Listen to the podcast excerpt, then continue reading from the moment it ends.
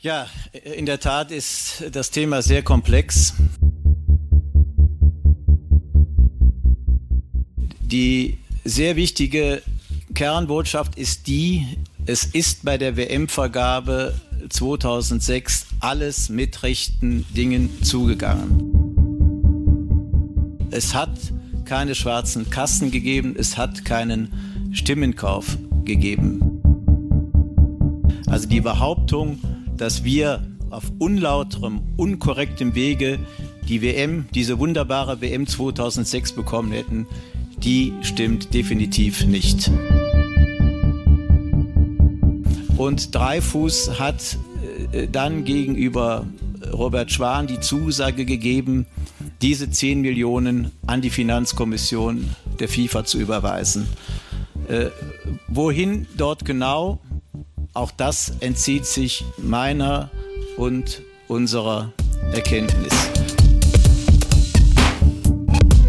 Ähm, da soll es laut Spiegel einen Brief geben, wo es auch einen äh, persönlichen von Merck von mir geben soll, sofern es denn meine Handschrift ist. Da wiederhole ich das, was ich auch in dem Interview auf dfb.de letzte Woche gesagt habe. Ich kann mich daran nicht erinnern, kann es aber auch nicht ausschließen bei der Vielzahl der Vorgänge, die bei der Abwicklung äh, und der Vorbereitung der WM da täglich auf dem Tisch waren. Ich kann es nicht ausschließen. Also die Frage kann ich Ihnen äh, auch nicht äh, beantworten. Da bin auch ich auf das angewiesen, äh, wie Franz Beckenbauer es jetzt gerade am Dienstag noch einmal dargestellt hat. Ich habe am heutigen Tag die Entscheidung getroffen, mit sofortiger Wirkung vom Amt des DFB-Präsidenten zurückzutreten. Nicht, weil das Präsidium des DFB oder auch die Versammlung der Regional- und Landesverbände mir das Vertrauen entzogen hätte, sondern weil ich für mich erkannt habe, dass der Punkt gekommen ist, äh, die politische Verantwortung zu übernehmen für Ereignisse rund um die WM 2006. Ich weiß ja, wie die Gesprächssituation zwischen Liga- und Amateurverbänden ist, wenn sie an das Eckpunktepapier und auch an den ersten Erörterungen in Richtung Grundlagenvertrag denken. Und ich kann Ihnen einfach sagen, es gibt dort keinen Punkt, der unüberwindbare Gegensätze darstellen würde, sondern wir sind dort wirklich in sehr vertrauensvollen und auch auf Konsens ausgerichteten Gesprächen. Und ich habe den Eindruck, doch gehabt bei beiden Reden, dass auch beide genau dieses sehr betonen wollten. Irgendwie glaube ich schon, dass das, was ich gesagt habe, dass mancher im Nachhinein vielleicht sagen wird, dieser außerordentliche Bundestag war der Wendepunkt wieder hin zu einem DFB, bei dem der Fußball im Mittelpunkt steht und wo sich dann der neue DFB eben nicht nur baulich, sondern auch strategisch aufstellt. Ich trete vom Amt des DFB-Präsidenten zurück. Ich entschuldige mich dafür, dass ich durch mein wenig vorbildliches Handeln im Zusammenhang mit der Annahme einer Uhr Vorurteile gegenüber Haupt- oder ehrenamtlich Tätigen im Fußball bestätigt habe.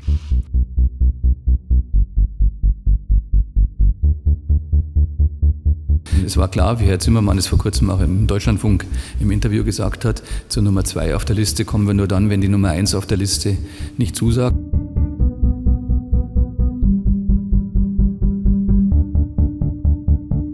Selbstverständlich ist es auch weiterhin möglich, dass bis 29. August noch ähm, Verbände der Landesverbände, der Regionalverbände oder der, auch die DFL theoretisch noch weitere Wahlvorschläge mit einbringen.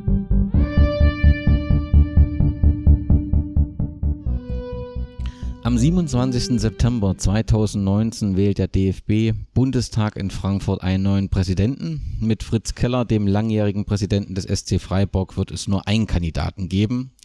Dabei hatte die Bewerbung einer, Zitat, im deutschen Fußball praktisch unbekannten Frau, Zitat Ende, für das Amt des DFB-Präsidenten bzw. der Präsidentin für große mediale Resonanz gesorgt.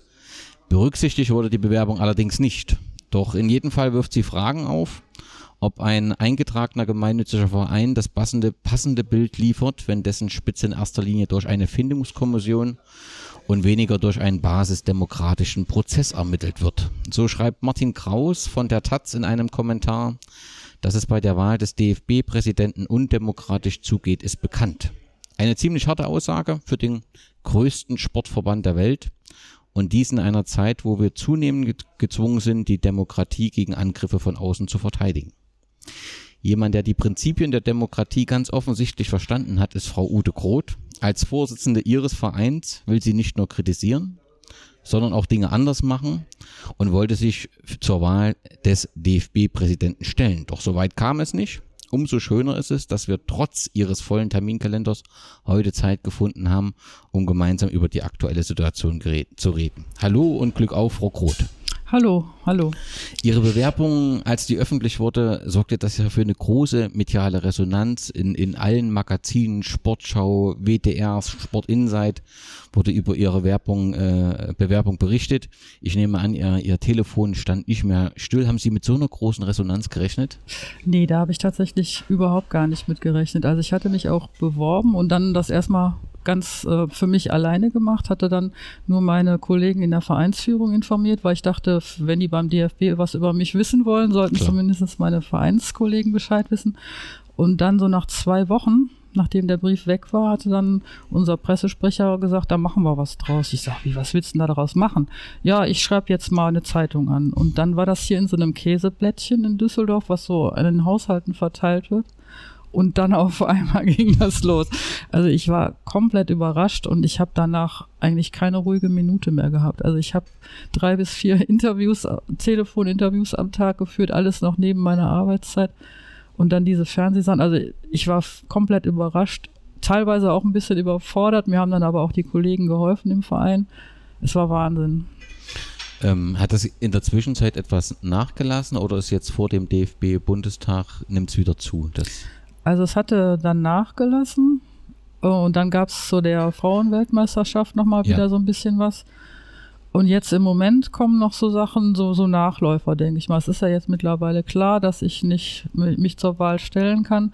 Aber es war jetzt letzte Woche noch jemand von Frau TV da, die machen auch so Sachen über, über ähm, Geschichten im Fußball. Oder ich bin jetzt zu Tagungen eingeladen, wo es um DFB und FIFA geht. Ich bin jetzt Experte sozusagen. Umso schöner, dass Sie auch Zeit gefunden haben, in unserem kleinen Podcast Rede und Antwort äh, ähm, zu stehen. Ganz kurz zu Ihnen ähm, beruflich. Sie sind Bauzeichnerin für Krankenhausbau und Altenpflege, habe ich das richtig verstanden? Genau, ich habe äh, Bauzeichnerin gelernt und habe dann in einem Büro angefangen, was nur Krankenhäuser plant. Dann habe ich auch noch etliche Jahre studiert, weil mich das dann auch interessiert hat, also das wirklich dann auch als Architektin zu machen.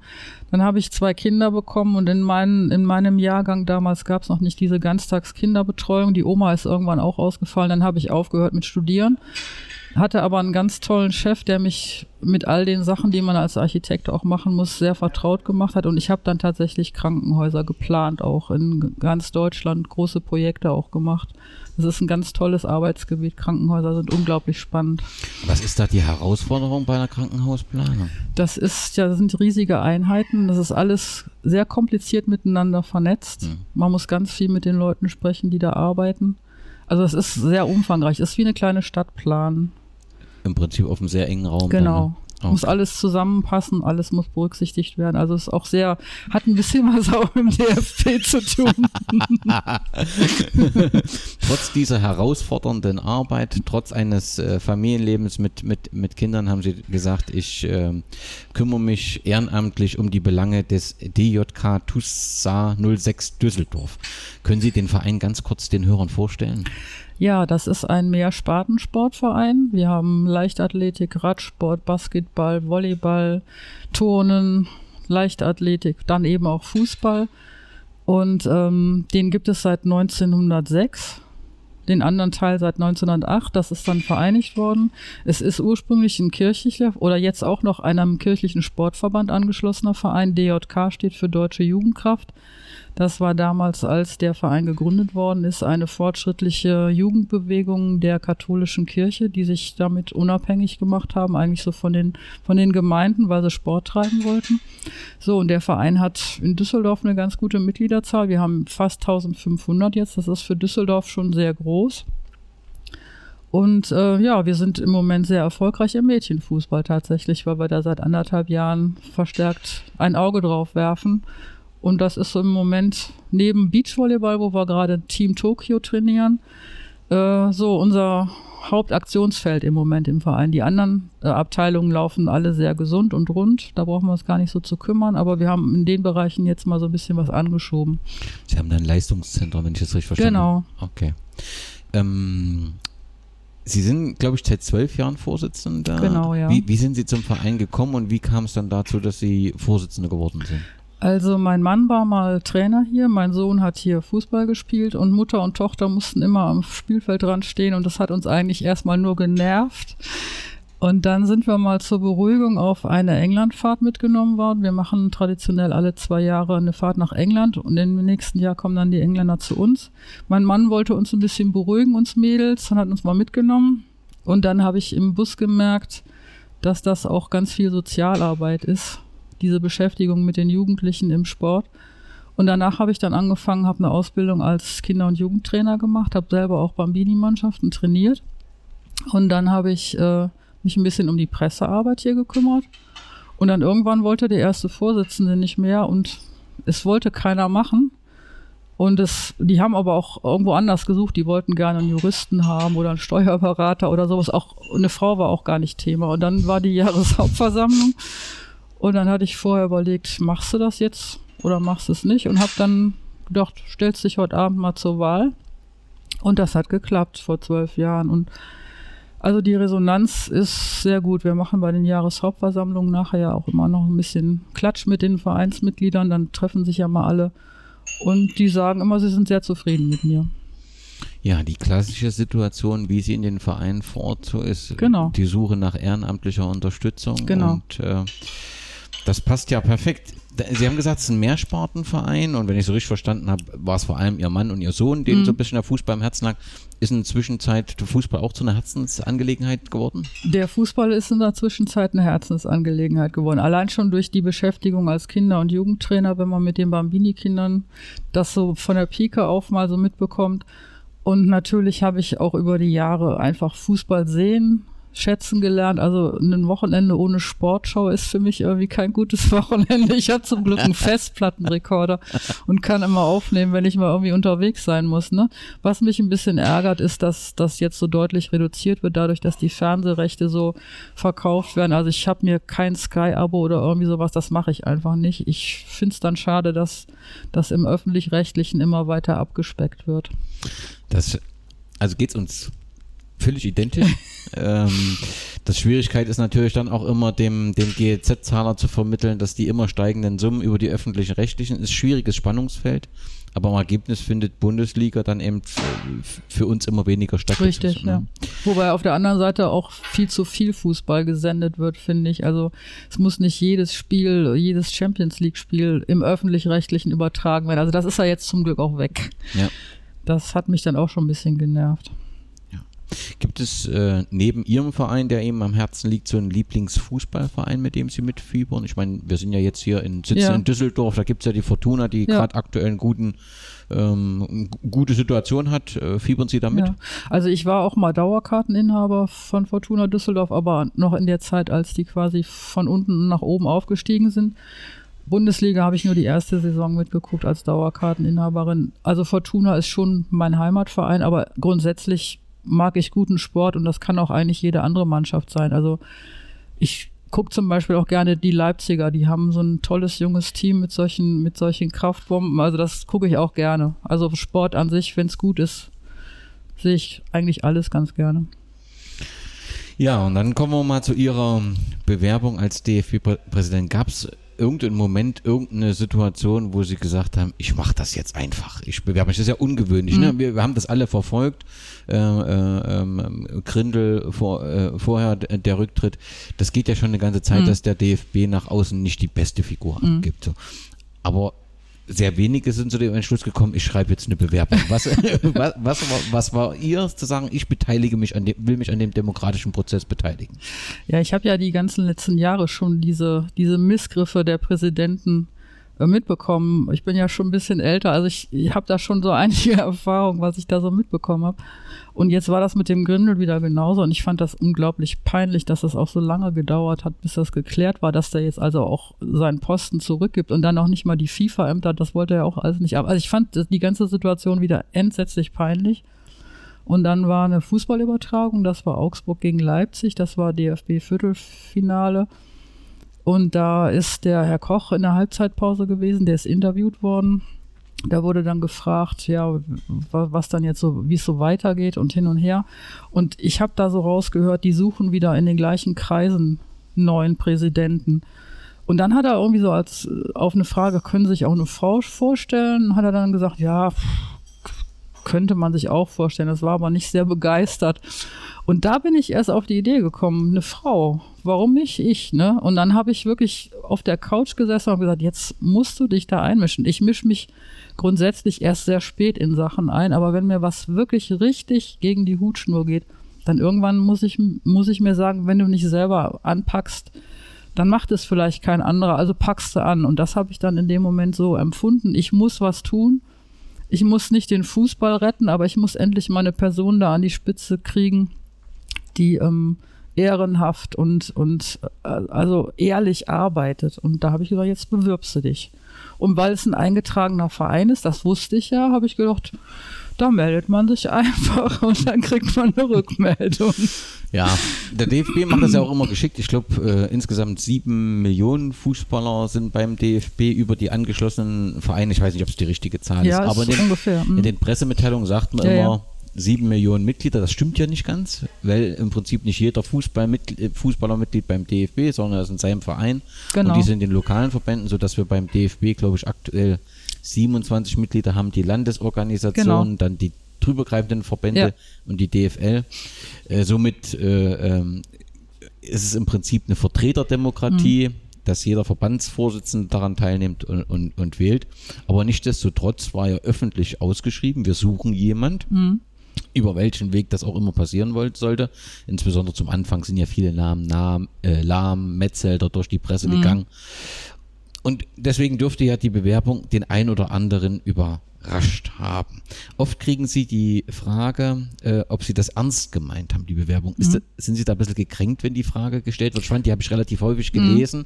so im, im Sinne von, haben Sie wirklich geglaubt, dass Sie damit was erreichen können? Wenn ich Sie so höre, hatten Sie ja wirklich ein klare Vision, ich will ja, das. Ja, ja, ich will das. Also ich wollte das. Ich würde es jetzt noch machen. Also wenn der Keller jetzt am Freitag sagt, ich habe jetzt doch keinen Bock mehr, dann sollen sie mich anrufen. Nee, ich, ich habe das total ernst gemeint. Also ich bin jetzt nicht so ein Kind der Medien, die irgendwie Presse braucht oder irgendwie sowas. Das, da habe ich ja auch gar nicht mit gerechnet, als ich mich beworben habe. Also ich habe nicht, nicht damit, also nicht beabsichtigt, irgendwie ein Zeichen zu setzen oder sowas. Ich wollte oder ich will wirklich richtig mitarbeiten und jemanden ehrlichen da an die Spitze kriegen. Wenn, wenn nicht ich, dann jemand anders, der das wirklich so betreibt, dass man sagen kann, wir können stolz auf den Mann oder die Frau sein. Ne? Also das ist komplett ja. ehrlich gemeint. Ja, Sie kriegen ja auch immer mal den Vorwurf, es geht Ihnen nur um PR, haben Sie ja gerade selbst mhm. gesagt. So richtig schlüssig ist der Vorwurf ja nicht, denn bisher hat, war ja keine PR. Nee. Also das also wenn, wenn ich das gewusst hätte, dass man, ich habe ja erst im Nachhinein begriffen, was man mit Presse überhaupt auch bewirken kann. Wenn ich das vorher gewusst hätte, hätte ich doch vorher eine Website gemacht, mein persönliches Profil irgendwo verlinkt oder weiß der Kuckuck, ein Facebook-Account oder irgendwie sowas. Habe ich ja alles nicht gemacht. Wenn man das vorher gewusst hätte, dann hätte man das vorbereiten können, dann hätte das noch größere Wellen geschlagen. Ich habe aber gar nichts gemacht und bin eigentlich überrollt worden und habe dann auch erst gelernt, ähm, ich mochte mich überhaupt nicht fotografieren lassen. Als die ersten Leute ankamen, können wir ein Foto von ihm haben. Da habe ich gedacht, nee, das muss jetzt gar nicht sein. Also das war überhaupt, es ist überhaupt gar nichts für mich, Öffentlichkeit. Ich arbeite normalerweise komplett ruhig und im Hintergrund. Also für mich steht der, steht der Sport, der Sportler im Vordergrund und ich als Vereinspräsidentin agiere dahinter. Und das war da genauso gedacht. Und dann ist die Öffentlichkeit über mich rübergerollt sozusagen. Aber es war natürlich jetzt im Nachhinein hilfreich, weil ja. es ist ja nie öffentlich über das Programm mal diskutiert ja. worden oder über diese ganze Verfahrensweise. Und ich behaupte, dass Informationen auf der DFB-Seite zusätzlich äh, draufgekommen sind, weil ich nachgefragt habe. Also ich habe jetzt diese Woche noch nach der Tagesordnung für, für Freitag gefragt, weil ich das auf der DFB-Seite am Montag oder am Sonntag war es, glaube ich, nicht gefunden habe. Jetzt steht sie drauf. Also, ne, also. Ja, das glaube ich auch. Also auf jeden Fall haben sie also irgendeinen Nerv haben sie mit ihrer Bewerbung ähm, getroffen, weil das ist schon auffällig. Sie waren ja Thema auch in dieser Pressekonferenz, die äh, kürzlich im Rahmen äh, der Generalversammlung stattgefunden hat, wo der Kandidat Fritz Keller vorgestellt mhm. wurde, nochmal offiziell vorgestellt worden ist. Da gab es ja auch Irritationen, wie dann so der Name so äh, frühzeitig veröffentlicht wird. Der sächsische äh, äh, Präsident des sächsischen Fußballverbandes zeigt sich da sehr irritiert, weil eigentlich ein anderer Terminablauf mhm. bestimmt war. Ähm, das, also offensichtlich sorgt auch ihre, Be also hatten ihre Bewerbung in Nerv bei den Medien getroffen, aber auch innerhalb des DFB, ja. dass man sich irgendwie doch entdeckt fühlt, dass man das Verfahren doch nicht ganz so demokratisch ja. mit dieser Findungskommission ja. ist. Das glaube ich zumindest. Also wenn ich da äh, vielleicht was zu sagen kann noch, also ich habe ja dann eine erste Rückmeldung bekommen vom DFB, dass, äh, dass die eine Personalberatungsfirma eingeschaltet haben, die einen geeigneten Kandidaten suchen sollen. Und die war, wollten mich, haben mich also gefragt, ob ich meine Unterlagen, äh, ob die das weitergeben dürfen. Und ich habe ja nur das Schreiben eingereicht, sonst nichts. Ne? Also wenn man Vereinspräsident wird, werden will, da muss man nur geschäftsfähig sein. Also sonst braucht man eigentlich keine Qualifikation. Und ich habe dann da mit, mit einer Frau gesprochen, habe dann der, das war die Abteilungsleiterin Personal, und habe der dann gesagt, wieso muss man überhaupt eine Personalfindungskommission einsetzen bei einem gemeinnützigen Verein? Und äh, im nächsten Schritt war es dann auch keine, keine äh, Kommission mehr, die eine Person finden sollte, sondern nur noch ein Profil. Also ich glaube, dass ich da sogar auch schon äh, so einen Anstoß gegeben habe, dass das in eine andere Richtung geht, weil ich habe gesagt, das kann doch nicht sein. Das ist ein gemeinnütziger Verein. Wieso muss man da eine Personalberatungsfirma ein, einstellen? Das kann doch nicht sein, ne? Aber ganz offensichtlich ist das ja passiert. Ja, aber nicht mehr, die haben jetzt keine Person mehr gesucht, so, sondern ein, ein Profil. Profil. Genau, haben ein mhm. Profil äh, erarbeitet und dann auf dieses Profil passte äh, Fritz Keller. Mhm. Angeblich war es wohl so, so zumindest kam es bei der Pressekonferenz, dass man eben eine, eine Liste mit, mit Personen hat, die dann nochmal äh, verkürzt und aber von Anfang an gesagt hat, man spricht nur mit einem und wenn das nicht klappt, mit dem zweiten. Also nun versucht man ja gerade äh, äh, den Menschen in den neuen Bundesländern wie mir immer mal Demokratie zu erklären. Wenn ich Demokratie richtig verstanden habe, gibt es zwei, drei, vier Menschen, Parteien, die haben ein unterschiedliches Konzept, ein unterschiedliches Programm, wie sie die Probleme und Herausforderungen meistern will und ich kann wählen und mhm. kann nachfragen und höre dann Argumente und kann aufgrund der Argumente entscheiden. Das ist ja faktisch hier völlig genommen. Also es ist doch ja. kein Prozess, der ja, also den man demokratisch erklären kann, nee. oder? Also es ist ja auch, äh, als der Herr Keller vorgestellt worden ist, auch gar nicht mehr von Wahl eigentlich gesprochen worden. Es, der ist ja schon der designierte Präsident und es, ich glaube, die haben auch geschrieben, er muss bestätigt werden. Ne? Also gewählt werden kann ja auch einer gar nicht. Das muss ja, bei einer Wahl müssen ja meiner, meinem Verständnis nach mindestens zwei Personen irgendwo sein. Ne?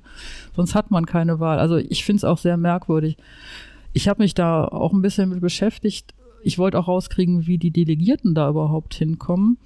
Und ich habe so mit ein paar Leuten gesprochen, die so ein bisschen auch im Verbandswesen so irgendwie so ein bisschen unterwegs sind und die wissen teilweise, die wissen nicht, wie die Delegierten überhaupt zu diesen Veranstaltungen kommen. Also es ist beim Westdeutschen Landesverband bei der Sitzung ist nicht gewählt worden, wer als Delegierter zum Bundestag geht. Also auch das wäre für mich ein demokratischer Vorgang. Ne? Oder auch, ich habe mich beworben beim, beim ähm, Fußballverband Niederrhein, dass die mich auf die, auf die Liste setzen. Habe dann einen Antrag gestellt an die, an die Delegiertenversammlung und der Antrag ist gar nicht behandelt worden. Der ist intern beraten worden. Also da habe ich auch eigentlich kein Verständnis für, weil wenn ich einen Antrag stelle an ein Gremium, das machen wir bei uns im Verein ja auch so, dann wird der öffentlich verlesen und dann wird da irgendwie drüber beraten oder irgendwas beschlossen. Den aber einfach so unter den Tisch fallen zu lassen, ist auch nicht richtig. Wobei im Nachhinein hat man mir dann gesagt, da wäre wieder irgendeine Satzungsklausel nicht eingehalten worden. Also äh, ist schwierig. Aber also eigentlich wird Demokratie oder demokratisches Verständnis damit irgendwie so ja so ausgehebelt. Genau. Genau, und das halte ich für ein Problem, denn Sie dürfen nicht vergessen, dass wir im Fußball, wir hatten dieses Jahr die äh, Wahl zum FIFA-Präsidenten, wir Mhm. hatten die Wahl zum UEFA-Präsidenten und immer gab es nur einen Ja. Kandidaten. Die Und- kennen sich auch offensichtlich alle untereinander und freuen sich, dass sie immer mit den gleichen zu tun haben. Dann hat man keinen Stress. Das glaube ich schon. Also, Es bringt uns nur alle nicht voran Nee, letztendlich. gar nicht. Es ändert nicht. Ähm, es gibt eine Aktionsgemeinschaft Rettet die Amateurvereine. Da ist der ehemalige Präsident von Unterhaching sehr aktiv, Mhm. immer auch mal mit kritischen äh, Kommentaren. Der hat sich öffentlich äh, für sie als DFB-Präsidentin ausgesprochen. Mhm. Klar, das hat jetzt kein wirkliches Gewicht im demokratischen Mhm. Sinne, aber es zeigt, es hat jemand Position für sie äh, bezogen. Gibt es da noch mehr, die Sie unterstützt haben, auch öffentlich gesagt haben, ich finde das gut, die Bewerbung, ich würde das unterstützen? Also es äh, gibt in Hessen jemanden, der hat äh, das da verbreitet, auch über, über so eine Fußballseite. Und da haben tatsächlich Privatpersonen an den DFB geschrieben, dass die meine Kandidatur unterstützen. Es haben sich auch etliche Leute aus anderen Vereinen gemeldet. Also der Herr Kupka mit seiner, mit seiner Gruppe, die haben ja auch mit mir telefoniert. Ich habe auch mit anderen telefoniert in Baden-Württemberg mit Leuten, die unzufrieden sind.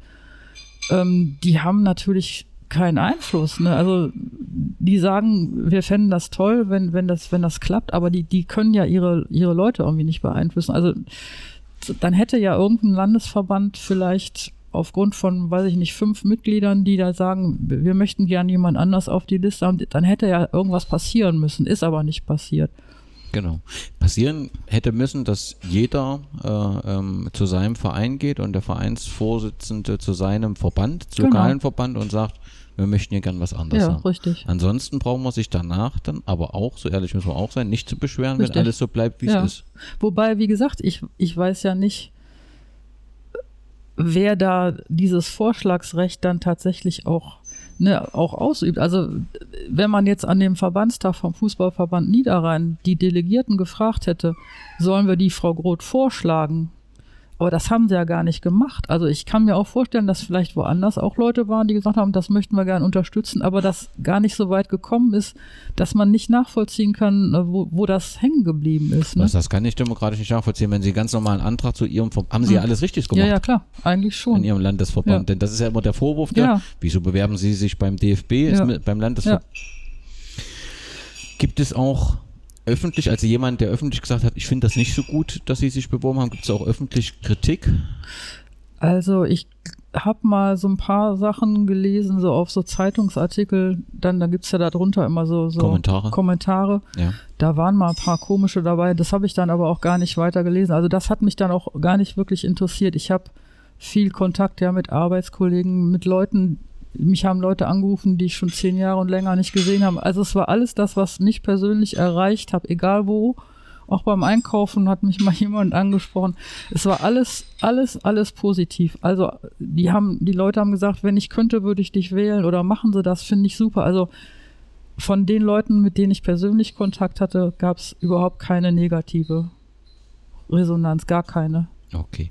Wenn ich Sie richtig verstanden habe, hat die Personalstelle des DFB kurz mit Ihnen Kontakt aufgenommen, aber diese Personalagentur, die beauftragt wurde, äh, eine sehr profilierte und, Mhm. und, und äh, wohl auch bekannte, Sehr teure auch. Mhm. offensichtlich äh, Ja. ist das damit verbunden, die hat nie Kontakt mit Nee. Ihnen. Also ich habe dann noch mal einmal telefoniert, auch wegen der Satzung, weil ich das alles nicht verstanden habe. Da habe ich noch mal mit einem Justiziar da gesprochen. Der hat mich dann zurückgerufen, der hat mir dann erklärt mit den 27 Mitgliedern, Vorschlagsrecht und so weiter. Und dann habe ich den da gefragt, äh, wie geht das denn mit dem Vorschlagen? Ja, das wäre in jedem Landesverband anders, da müsste ich die Satzungen durchlesen. Das habe ich ja dann gemacht und deswegen habe ich mich ja beim, beim Westdeutschen Fußballverband beworben. Und ansonsten gab es keine Rückmeldung. Ich habe den Herrn Koch wohl persönlich kennengelernt. Ne? Und der war ähm, tatsächlich ziemlich genervt. Der stand vor mir, hat mir erzählt, ähm, der DFB wäre gar nicht der Vertreter von sieben Millionen Bürgern. Das ist ja Ne? wohl so, ja, Genau, äh, das würde, das würde ich behaupten und die Presse würde das behaupten. Er wäre, der DFB hätte nur 27 Mitglieder und die Aufgabe, die wäre so groß, DFB-Präsident, da müsste man finanzielle Kompetenz haben und und und. Und er würde das auch nicht machen wollen. Und so durch die Blume kam dann raus, sie machen das besser auch nicht, da haben sie gar nichts mit zu tun. Und dann hat er dann im Grußwort paar, paar Minuten später dann beim Fußballverband gesagt, also der DFB als Vertreter der sieben Millionen Mitglieder, da haben wir auch nur gedacht, super. Passt auch nicht zusammen. Nee, und das kommuniziert ja der DFB auch immer diesen Richtig, Pressemitteilungen. ja, ja. Das, Das, ist, immer also nicht, nicht von, von mir und auch nicht von der Presse, das sagen die auch selber so. Genau, und erzeugen damit das Bild. Aber letztendlich äh, sollten sie doch froh sein um, um jede, die sich bewirbt. Und wenn dann, ich sag mal so, wenn sie ihr Konzept nicht äh, äh, ähm, so gut ist, dass im Prinzip der DFB damit, also damit besser wird, dann erkennt das doch auch, wird das doch im Wahlprozess auch deutlich. Ja, und, und, und dann, dann werden sie eben nicht gewählt. Mhm. Aber für die Demokratie kann das doch nur hilfreich sein, wenn man noch eine, zweite Bewerberin oder einen dritten hat, um unterschiedliche Ko äh, Konzepte zu haben. Und deswegen verstehe ich die Argumentation äh, nach wie vor nicht so richtig. Sehen Sie trotzdem irgendeine Chance, noch DFB-Präsidentin zu werden?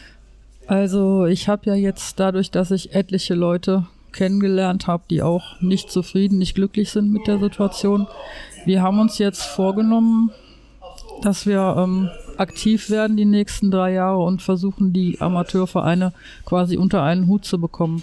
Ich habe dann, äh, ich bin ja manchmal echt spontan, eine Website angemeldet, die Fußballamateure DFA vor DFB.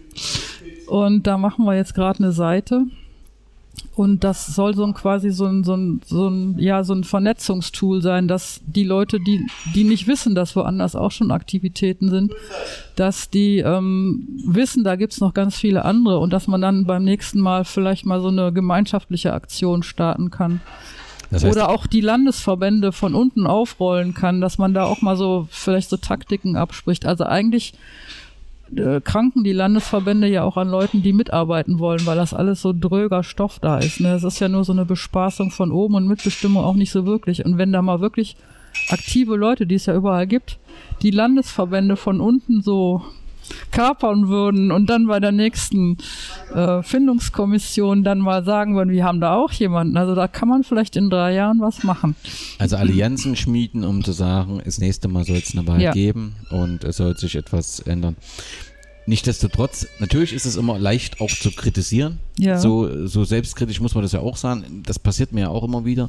Es ist natürlich auch keine einfache Aufgabe, die völlig unterschiedliche Interessen von Profis und Amateuren unter einen äh, Hut zu bekommen. Deswegen letztendlich, wenn der, der DFL-Geschäftsführer Seifert von, äh, davon spricht, dass es keine Twitter-Abstimmung ist und keine Instagram-Abstimmung, da kann ich das nachvollziehen, weil er äh, reine wirtschaftliche Ja. Interessen der Bundesligen, äh, äh, Bundesligisten vertritt. Aber ein DFB-Präsident ist immer noch der erste Mann eines eingetragenen gemeinnützigen Vereins. Richtig. Und da geht es um deutlich mehr als Ja. wirtschaftliche Interessen. Ja. Ja, richtig. Also das ist gemeinnützig und das, die Satzung ist ja auch prima, ne? um was sich der DFB alles kümmern, kümmert. Ja. Ähm, das ist ja alles komplett zu unterstützen. Nur das wird irgendwie so vergessen oder, oder das ist dann auch nicht, nicht, nicht so ernsthaft, kommt das nicht so rüber. Also ich kann ein buntes Filmchen drehen über irgendwas, aber kommt dann wirklich unten auch was an? Ne? Also das, das ist ja dann auch so die Frage. Und deswegen im gemeinnützigen Verein arbeitet man anders als in der Firma. Richtig. Da muss man auch die anderen mitnehmen. Ne? Die werden nicht bezahlt, die müssen mit Begeisterung an dem gleichen Thema arbeiten, ehrenamtlich. Und dafür muss man auch ein Händchen haben. Genau. Und das ist so ein bisschen verloren gegangen, dieses Ja. Verständnis. Und das ist ein Ja. Problem des DFB, habe ich das Gefühl. Ja, das ist aber tatsächlich auch ein bisschen ein Problem von den Vereinen. ne? Also wir bekommen ja auch immer mehr die Rückmeldung. Äh, es gibt ja schon Leute, die sagen, wenn fünfmal Fußballtraining ausgefallen ist wegen schlechtem Wetter, dann wollen die Vereinsbeiträge zurückhaben. Ne? Also da geht's auch schon so los, dass der Verein als Unternehmen betrachtet Wow. wird, der was liefern muss. Aber dass wir alle mitarbeiten müssen im Verein, damit es was ist, das haben die wenigsten tatsächlich auch, äh, auch noch. Verstanden. Ne? So. Und ähm, da muss der DFB als, als Dachorganisation, der muss da ganz deutlich auch ein Zeichen setzen, dass es eben kein Unternehmen ist, was die Vereine leisten. Ne? Also der sagt ja selber, wie viele Millionen Stunden die Ehrenamtler für den Fußball leisten. Das muss aber eigentlich, das muss jeden Tag rausgetrötet werden, ne? damit nicht jeder oder da, damit die Leute nicht auf die Idee kommen, das sind alles kleine Firmen und da haben wir Ansprüche. Ne? Genau. Cem Özdemir hat ähm, die Kandidatur von äh, Fritz Keller mit einem äh, Tweet versehen, dass er sich äh, freut, dass das eine große Chance für den Neubeginn beim DFB ist, dass äh, Herr Keller beim SC Freiburg gezeigt hat, dass er etwas von Fußball versteht mhm. und dass er auch ein großartiger Winter, Winzer und Gastronom ist und wünscht äh, viel Erfolg. Und wenn, wenn in solchen Momenten, ja, in, in, in Politiker, der ja bekannt ist und auch den sein Wort was zählt, von Wahl spricht. Mhm. Trifft Sie das so ein bisschen, wenn Sie sowas lesen und sowas hören? Denn es ist ja faktisch keine Wahl. Also der Fritz Keller, alle sagen das, ist ein sehr sympathischer, man kann gut mit ihm zusammenarbeiten. Da, Vielleicht mhm. ist das auch so, aber eine Wahl ist es doch nicht, oder? Also nee, eine Wahl ist es nicht. Also ich habe auch, als der Fritz Keller genannt wurde als Kandidat, habe ich auch gedacht, oh, das, das, ich kenne den nicht, aber der FC Freiburg ist mir als Verein sympathisch, ist ja auch so ein bisschen kleiner noch, Klar. ein bisschen, der, der Trainer selber hat mal was erzählt von seinen Mädle, die auch Fußball spielen sollen und so. Also das ist mir sehr sympathisch alles. Aber das hat mit dem ganzen Verfahren, wie es dazu gekommen ist, eigentlich überhaupt gar nichts zu tun, denn das ist undemokratisch und da hat es keine Wahl gegeben. Also das ist tatsächlich einfach so. Und das als Politiker dann so, so zu unterstützen, eigentlich müsste man als Politiker dagegen arbeiten und sagen, Moment mal, ihr seid doch ein Verein, gemeinnützig und warum macht ihr das so? Warum macht ihr das nicht demokratisch? Ne? Genau. Man kann ja sagen, dass man den Fritz Keller als Mensch sehr schätzt. Ja, klar. Aber eine Wahl ist es eben nicht. Richtig. Und das müsste man eigentlich äh, kritisieren, gerade in den aktuellen Zeiten. Waren, waren Sie schon mal in der DFB-Zentrale in Frankfurt? Nee, da war ich noch nicht. wenn, wenn Sie nun zukünftig dort häufiger sind oder vielleicht in drei Jahren, was würden Sie als DFB-Präsidentin als erstes anpacken? Oder was wären so die Dinge, die Ihnen zum Herzen sind, wo Sie sagen, das muss geändert werden?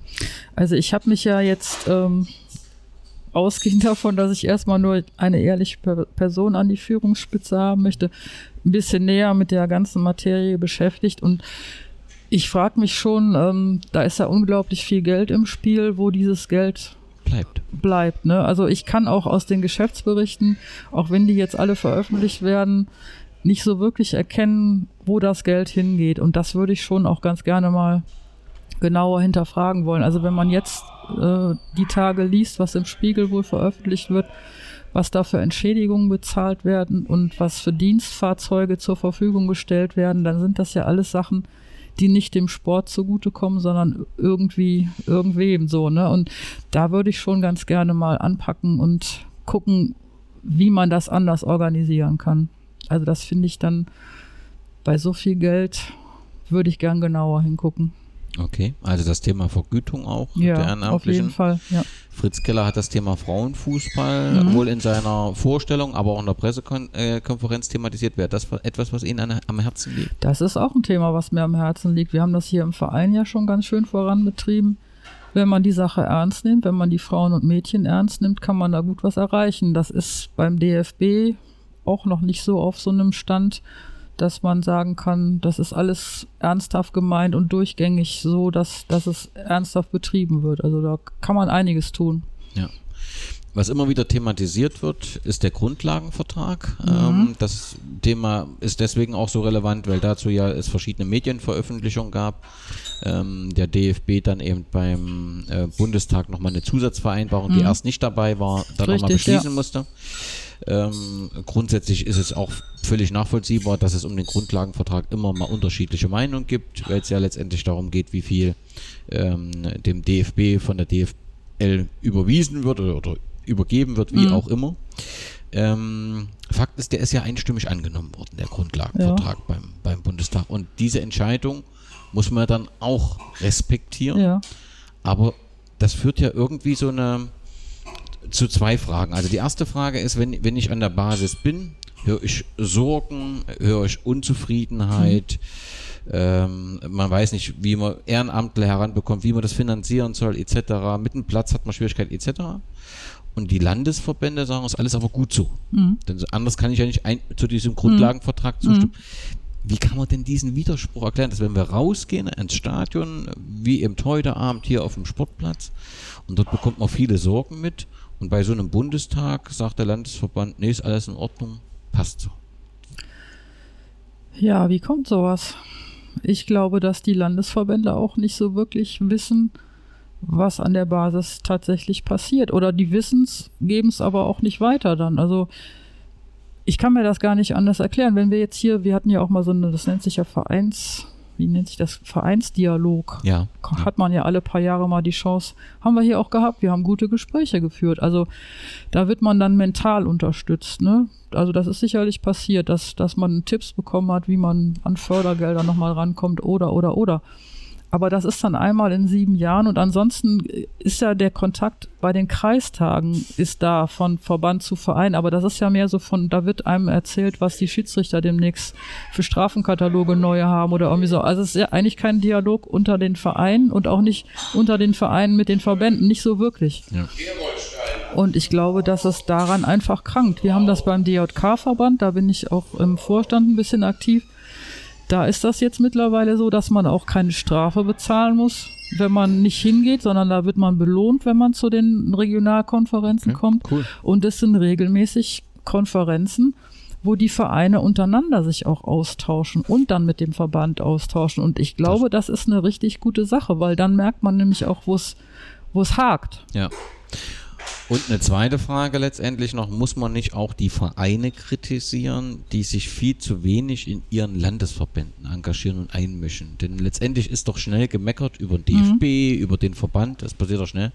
Aber man kann ja nur was ändern, wenn man selbst sich einmischt, wenn man an so einem mhm. Verbandstag teilnimmt und sagt, Mensch, hier läuft was schief. Ist, muss man da nicht auch sagen, ich weiß, die Vereine haben genug zu tun mit Trainersuche, ja. Vorstandssuche, aber wenn man was verändern will, muss man sich auch in solche Verbandstage Theke, Verbandstage ja. stärker einbringen. Ja, da, äh, da gebe ich Ihnen vollkommen recht. Das muss man als Verein auch machen. Das muss man eigentlich immer, wenn man demokratisch was erreichen will, muss man sich ja immer einmischen. Das ist nur tatsächlich so, ähm, wenn man mal bei solchen Kreistagen auch gewesen ist und weiß, wie das da abläuft, dann muss man verstehen, dass da keiner gerne hingeht. Also eine DFB-Reform wäre meiner Meinung nach auch dringend erforderlich, dass man solche, solche verbindlichen Tage, Sitzungen, dass man die so gestaltet, dass die Leute Lust haben, da hinzugehen, dass die wissen, wenn wir da hingehen, dann diskutieren wir über Themen, da können wir was voranbringen und dann geht man da auch hin. Dann kann man auch was bewirken. Aber wenn man da hin, wenn man nicht hinkommt, schon mal die Strafe bekommt, wenn man dann in so einem in einem Raum sitzt, auf, aufgereiht wie, wie, wie bei einem, bei einem 70-jährigen Geburtstag und dann irgendwie von vorne nur was vorgetragen bekommt und selten die Chance hat, irgendwas loszuwerden und das dann auch nicht ausdiskutiert. Also dann ist das, dann ist das eine, eine Art, die quasi Beteiligung fast ähm, unmöglich macht. Und da, da muss ganz dringend was gemacht werden. Und dass es funktioniert, das habe ich eben beim Beispiel ähm, DJK-Sportverband da hat man das ja versucht anders zu machen, weil die Meldung aus den Vereinen da nämlich kam, was, was haben wir überhaupt von euch? Warum bezahlen wir da den Beitrag, einen Verbandsbeitrag, was haben wir von euch? Das muss anders werden und das ist anders geworden und das geht und da machen die Leute gerne mit. Sie sind, nur noch mal ganz kurz für mhm. mich zum Verständnis, Sie sind in dem DJK Sportverband auch als Verein nochmal organisiert. genau, Prinzip. das ist ein zusätzlicher Sportverband. Okay. Ja, es ist wie Landessportbund oder das gibt ja viele Verbände auch, ja. ne? Ja. Und da machen wir, mache ich auch okay. mit im, im Vorstand. Ne? Also da, da ist ein Gremium, da diskutiert man miteinander, da sucht man gemeinsam nach, nach Lösungen. Und das macht dann richtig Spaß. Und man merkt, wenn man, wenn man sich da einbringt, dann kann man was bewegen. Und ja. dann geht man da auch hin. Ja. Der DFB plant ja oder hat angekündigt eine Strukturreform, hat wohl mhm. im Wesentlichen auch etwas damit zu tun, dass die Finanzämter äh, mit den vielen Einnahmen nicht ganz so äh, einverstanden sind. Ähm, mit der Struktur verbunden soll sein, dass die, die Möglichkeiten des Präsidenten haben, etwas mhm. eingeschränkt äh, äh, werden. Ähm, ist das der richtige Weg aus Ihrer Sicht? Nee, das ist aus meiner Sicht ein komplett falscher Weg. Äh, wir haben das in Kleinen jetzt auch so ein bisschen das Problem, dass wir jetzt ab nächstem Jahr auch äh, Umsatzsteuer bezahlen möchten, weil wir auch ein bisschen Geschäft machen mittlerweile mit Sponsoring und so weiter. Und da hat man auch überlegt, ob wir das aussourcen, also quasi nur GmbH oder irgendwas gründen und wer macht dann da die, die, die, ähm, die Oberaufsicht. Und dann haben wir uns dazu entschlossen, nein, das geben wir nicht aus der Hand. Wir wollen über alles die Kontrolle behalten und wissen, was passiert. Und das ist beim DFB meiner Meinung nach genauso. Also da muss auch der Präsident wissen, was passiert und sollte das nicht abgeben Weil ähm, wer hat denn dann sonst noch den Überblick? Ne? Also das finde ich, finde ich äh, schon wichtig, dass man das hat. Wenn man sich überlegt, dass eben unter dem Dach des DFB sowohl die Profis sind als auch die Amateure. Und wenn man überlegt, dass in Bremen ja das erste Mal die Situation so war bei einem Hochrisikospiel, dass die Polizei die Kosten äh, oder das Land im Prinzip die Kosten der DFL in Rechnung gestellt mhm. hat.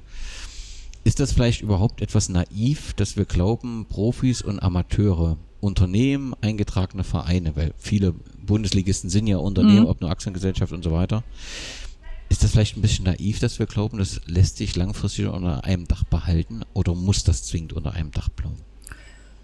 Also ich glaube, dass es nicht zwingend unter einem Dach bleiben muss. Also ich könnte mir sogar auch vorstellen, dass es eine extra, einen extra Dachverband für Frauenfußball zum Beispiel auch gibt. Das muss ja auch nicht alles unter einem Dach sein.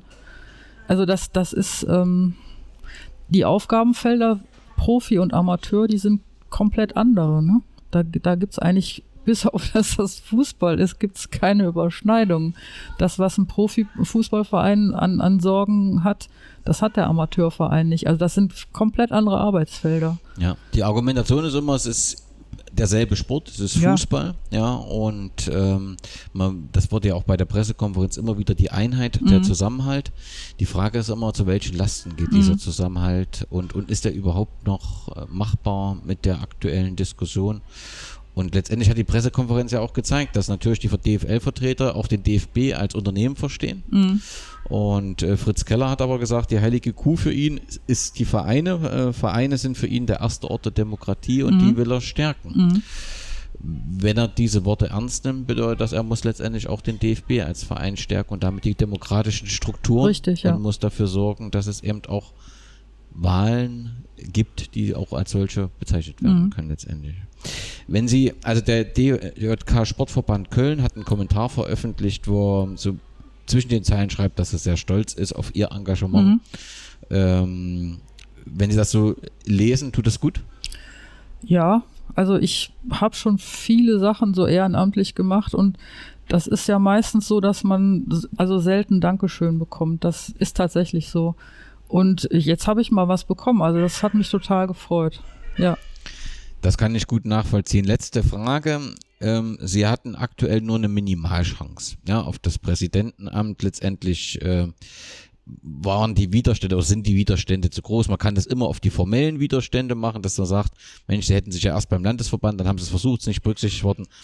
Aber es war schon erwartbar, dass dieses Ergebnis äh, rauskommt. Aber sie wollen ja, also sie haben trotzdem das Ziel, sie wollen Präsident werden, aber sie wollen ja auch zum Nachdenken anregen und so ein bisschen auch im positiven Sinne provozieren. Sind Sie der Meinung, jetzt mit Stand heute, das ist gelungen, also es ist in, in, in eine wichtige Diskussion angestoßen worden und ich habe jetzt auch viele Verbündete gefunden, äh, mit denen ich den Weg weitergehen will. Also sag, die, wenn ich die Frage abkürze, würden Sie das nochmal so machen? Ich würde das nochmal so machen, ja. Wobei ich jetzt nicht nochmal so machen könnte, weil ich ja dann jetzt nicht mehr so naiv wäre. also ich habe jetzt viel gelernt, ne? Also, aber ähm, einmischen würde ich mich auf jeden Fall immer wieder. Also ich kann mich gar nicht nicht einmischen. Das war ja das, was, was ich eingangs gesagt habe. Wenn mir wirklich was gegen die Hutschnur geht, dann muss ich selber für mich das klar kriegen, dass ich was mache. Und genauso funktioniert Demokratie. Genau. Dafür vielen Dank, Frau Groth. Vielen Dank, dass Sie sich die Zeit genommen haben. Vielleicht hören wir uns in drei Jahren wieder. Ja, das wäre schön. vor der nächsten Wahl des DFB-Präsidenten oder der Präsidentin. Den Hörern äh, vielen Dank für eure Geduld und äh, Glück auf. Ja, Glück auf. Tschüss. Aber die haben alle die Rechnung ohne den Wert gemacht. Die haben nämlich die Rechnung ohne mich gemacht. Wann ich als Präsident hier aufhöre, das bestimme ich und kein anderer. Ich werde stehen bleiben und ich werde kämpfen, wie ich das schon gesagt habe, bis zum letzten Bluttropfen. Mir nimmt man das Zepter in dieser Situation nicht mehr aus der Hand.